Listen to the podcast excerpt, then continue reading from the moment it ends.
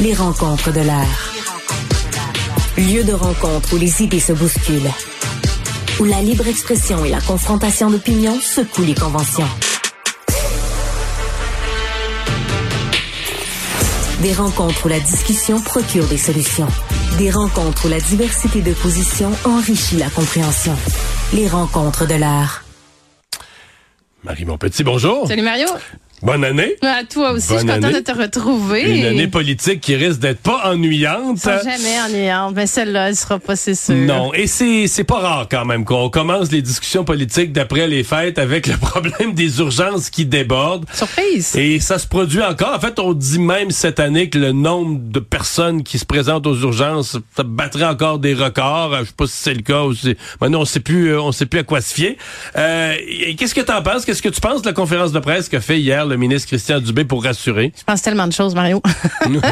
je trouve, ben, déjà d'abord, il y a quelque chose de, de, de profondément déprimant, je trouve, à chaque année, euh, de voir les urgences qui, euh, qui explosent. Puis il y a comme tout le temps une nouvelle raison. Tu sais, là, les deux, trois dernières années, on nous disait, ah ben là, c'est la COVID, tu sais, on l'avait pas vu on avait venir. une là. grosse raison facile, Ben là. oui, puis là, le ministre de la Santé disait, tu sais, on pouvait pas prévoir, euh, tu sais, il répétait ça, là, ad nauseam, là, qui voulait l'entendre, on pouvait pas le prévoir, là, on est, on est prêt avec ça. Là, il avait mis une cellule de crise en place l'année dernière pour gérer les urgences, cellule de crise qu'il a pas maintenue, tu sais, puis boum, oh, on se retrouve encore de nouveau, là, avec la, COVID. La grippe après les fêtes, on peut pas dire qu'on pouvait pas le prévoir. Ah, La grippe, ça fait des décennies que ça, ça existe. La COVID, on, on est quand même la rendu à la quatrième Les gens année. se la passent pendant le temps des fêtes. Voilà. Fait que, à mi- mi-janvier, ils sont dans les hôpitaux. Oui, oui. Puis les virus respiratoires, c'est pas nouveau non plus. Il y en a eu dans les, dans les dernières années. Puis euh, ah ben là, tout d'un coup, il s'est dit que c'était une bonne idée de remettre en place la la cellule de crise. Je me dis peut-être qu'on aurait pu la garder. Puis en tout cas, moi, on, on aime ça ici distribuer des conseils. Hein. On a fini comme Oui. ça la dernière saison. Peut-être petit conseil au ministre de la santé, il pourrait peut-être la maintenir cette cellule de crise là et commencer déjà à réfléchir à fin décembre 2024 et début janvier 2025 parce que j'ai comme une prédiction Mario que peut-être qu'on va se retrouver encore dans une situation avec des urgences qui débordent et là on pourrait commencer à réfléchir à l'avance. Tu me demandais ce que j'ai pensé de sa conférence de presse hier. Bon hier il est venu nous nous parler de de son fameux comité de transition qu'il est en train de mettre en place pour Ouais, son agence. qu'en parallèle du travail immédiat qu'il fait sur les urgences, qu'il fait ou qu'il essaye de faire, lui, sa grosse Tu affaire, sauras me dire c'est lequel là le travail? Ben, semble-t-il qu'il travaille. Il y, avait une réunion spéciale hier sur les urgences. Mais, donc là, en plus en parallèle, il met à place son agence santé. Là. Ouais, ben là c'est ça. Donc il met son, c'est sa grosse réforme qu'il nous a annoncée. Il met un gros comité de transition avec pacté de pas mal d'experts, euh, dont le président de l'association des urgences, euh, des urgentologues du Québec. Tu sais, des gens qui sont euh, qui sont aux premières de ce- toutes ces situations-là.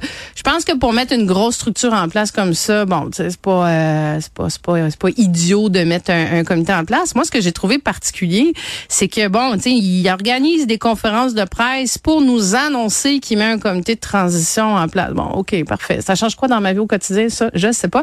Et ça change quoi dans la vie au quotidien des gens justement qui sont là à attendre à l'urgence depuis plusieurs heures? Puis ce que j'ai trouvé dommage, c'est qu'il est arrivé vraiment les mains vides sur ces enjeux-là.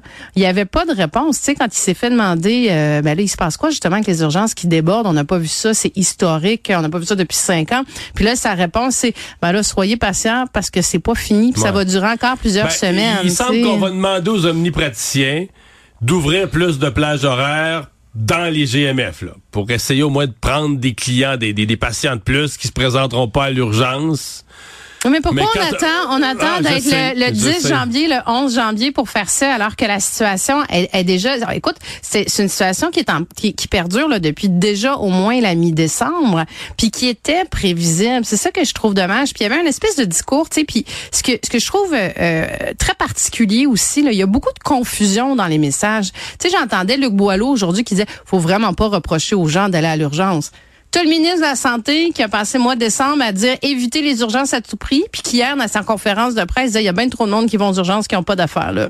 Tu sais, tu dis, c'est quoi le message? Puis il y y, a un côté qui, qui est quand même euh, un peu dangereux, d'ailleurs, moi, à mon avis, si tu veux, de, de faire ce genre de message-là, de présentez-vous pas à l'urgence. Il y a des gens qui aiment pas aller à l'hôpital, là, puis qui vont attendre euh, jusqu'à la dernière minute le plus longtemps. Genre moi, là? Genre mon père, genre, genre des, c'est c'est ça, certains. Des bonhommes, là. Des Moi, bonhommes, père, exactement. moi. Je voulais pas le dire, Mario, mais tu m'enlèves les mots de la bouche, tu sais. Écoute, là, t'as le ministre de la Santé qui se dit, hey, Mario, si tu peux éviter l'urgence, là, vas-y non pas. Ça se peut-tu que t'attendes un petit peu plus longtemps? Ça se peut-tu que t'attendes un petit peu trop longtemps dans certaines situations? Ouais. Tu dis, oh non, c'est pas, j'ai pas si mal que ça. Mais, juste sur le plan des principes. Moi, je pense à des gens âgés, des gens du troisième âge qui disent, ben là, nous autres, on va payer des impôts toute notre vie. Mettons, t'habites en région, t'habites en région, t'habites dans la région de Rivière-du-Loup, t'as l'hôpital de Rivière-du-Loup qui est là. Fait que dans ta tête, tu dis, moi, l'hôpital, je l'ai payé, là. Tu sais, j'ai payé toute ma carrière, mettons, pendant 40 ans, je payais des impôts. Ils ont construit l'hôpital. L'hôpital, il est là, je l'ai payé. Puis là, ben, on me dit, vas-y pas. Même si t'es malade, vas-y pas. C'est tout un message. Non, c'est, ben, Écoute, c'est frustrant, c'est fâchant. Puis t'ajoutes à ça que l'accès aux médecins de famille s'améliore pas du tout non plus. Tu sais, moi, en tout cas, j'ai eu, eu plusieurs situations dans les dernières semaines. Tu sais, moi, j'ai travaillé, le Mario, 15 ans dans le réseau de la santé. Je suis entourée de contacts, de gens dans le réseau de la santé. Je le connais bien. Je connais bien les gens qui y travaillent. Tu sais, je me dis, je fais partie des gens qui sont capables de se débrouiller dans ce, dans ce réseau-là. C'est compliqué. C'est compliqué. T'as encore besoin d'avoir une requête d'un médecin de famille pour aller faire des affaires d'une banalité totale. Donc, tu sais, donc on occupe des médecins de famille avec la bureaucratie, avec la paperasserie qui pourrait être donnée, soit, tu sais, qui pourrait être enlevée complètement pour les assurances, pour les congés de maladie, des affaires comme ça, ou qui pourrait être pris en charge par des pharmaciens, par des IPS. Il y a encore de la place là pour enlever parce que des médecins de famille là, c'est pas c'est pas spontané là. Même si tu en rentres 300 de plus euh, au, au, au, au bac, euh, au doctorat en médecine, ça prend ça prend sept ans les former. Donc à un moment donné, il y a un petit coup d'accélérateur. Puis l'agence de la santé, on verra ce que ça donnera. Est-ce que ce sera mieux que les agences de la santé qui ont été remplacées par des CIS et des CIUS et qui le seront remplacées par une grosse agence de la santé? On le verra, mais on le verra pas demain matin, puis on le verra pas l'année prochaine. ça va prendre des années avant d'avoir des résultats. On s'est parlé à quelques reprises ces dernières semaines de la course à la direction du PLQ. Coup de théâtre hier, un personnage, personnage célèbre qui avait déjà dit non à cette course, euh, euh, qui euh, revient sur sa réflexion et maintenant se dit officiellement en train d'y penser sérieusement. C'est Denis Coderre. Bonne ou mauvaise nouvelle pour le Parti libéral du Québec? Ouais, écoute, moi, je suis pas tombée en bas de ma chaise. Là. Je me disais, tu sais, ça fait partie des... Il me semble que ça fait une coupe de gens là, au PLQ qui disent, ah, il ferme la porte, il ferme encore la porte, il ferme encore la porte. Je ça fait sept fois qu'il ferme la porte. ou ça fait douze fois que son nom circule. Euh, Est-ce que c'est une bonne ou une mauvaise nouvelle? Ben, c'est une bonne nouvelle en ce sens que, écoute, ça fait deux jours qu'on en parle. On parle pas du PLQ. Euh, là, on parle de la course à la chefferie. Tu sais, il y a rien de pire pour un parti que de ne pas avoir de candidat, ce qui est le cas à l'heure actuelle. Et euh, là, au moins, ben écoute, euh, il y aura, ben il est réfléchi, hein, on ne sait pas s'il y hmm. aura, mais ça a l'air d'être. J'aurais tendance à penser que Denis Coderre, s'il l'affirme ben ouvertement. Il fait, il fait Compostelle au printemps. Ouais, ça peut-être qu'il va changer d'avis après. Mais là, euh, il y a fort à parier que moi, que je présume qu'en revenant de Compostelle, tu ne peux prendre qu'une décision sage. Oui. Quelle qu'elle soit, elle sera sage. elle sera empreinte de sagesse. Ouais, sûrement. Là, je sais pas, je sais pas, je sais pas la, la, la, tu vois, la décision sage, elle balance de quel ah, côté de, de, dans cette discussion-là? Moi, je vais pas là. Je vois ton regard coquin. Moi, je vais pas là. Elle sera sage. C'est sûr qu'elle sera sage. Mais là, il y a des mauvaises langues. Tu sais, moi, j'ai fait quelques appels. Là. Tu sais, je dis, mais là, ah, ben dans le caucus, il n'y a pas d'enthousiasme. Non, non, le caucus, il n'y a aucun enthousiasme. Mais dans le caucus, il n'y aura pas d'enthousiasme, je pense. Je sais, je sais pas. C'est un écoute, non, non. Non, puis, tu sais, quand tu as travaillé, moi j'étais députée quand Denis Coderre était maire de la ville de Montréal, c'est une personne que j'aime bien, mais c'est pas toujours facile de travailler avec lui. C'est pas quelqu'un qui a, euh, qui il se définit pas par l'humilité, il se définit pas par l'écoute non plus. Donc, tu sais, le, le, côté euh, travailler avec un caucus qui, un caucus qui est quand même assez euh, mhm. directif, je vais dire comme ça, où il y, a, il y a beaucoup de. Je pense que ça serait difficile dans le caucus. Je pense que ce serait très difficile. Je pense que les gens sont conscients de, de, de, la personnalité de Denis Coderre aussi. Mais maintenant, dans le course à deux avec Fred Beauchemin, le député de Marguerite Bourgeois, qui connaît rien de la politique puis qui est pas connu du public. Je dire, mettons qu'il était à deux dans la course, de Nicodère va le manger, là, non? Ben, il va le manger, il va le manger tout rond, là.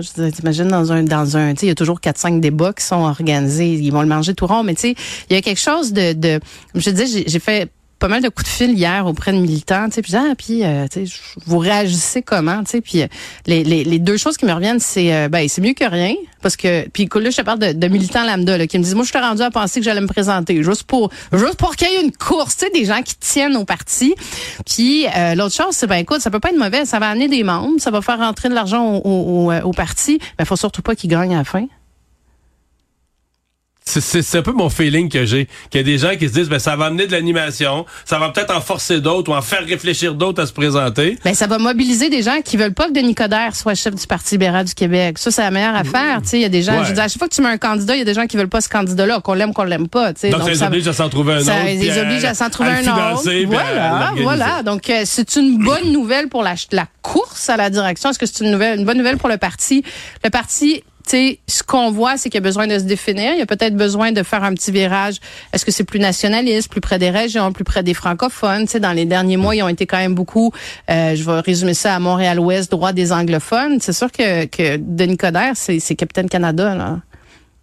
Oui, Donc, il a toujours défendu les francophones. Puis Oui, le français, puis hockey Canada. Non, il y a quelque chose. Ouais, mais là, est-ce qu'il va être, il va patauger entre les deux Ouais. ou il va se dire, ben là, j'ai Pierre-Paul Saint-Pierre Plamondon d'un côté qui est très nationaliste, souveraineté, puis là, est-ce que je me range, on revient dans le vieux débat du référendum puis de la souveraineté, donc il va se ranger du côté plus Canada. Tu sais, c'est, en fait, c'est ce qui va, c'est son programme, c'est son contenu qui va être intéressant. Merci, À Marie. suivre. À demain. Bye, Mario.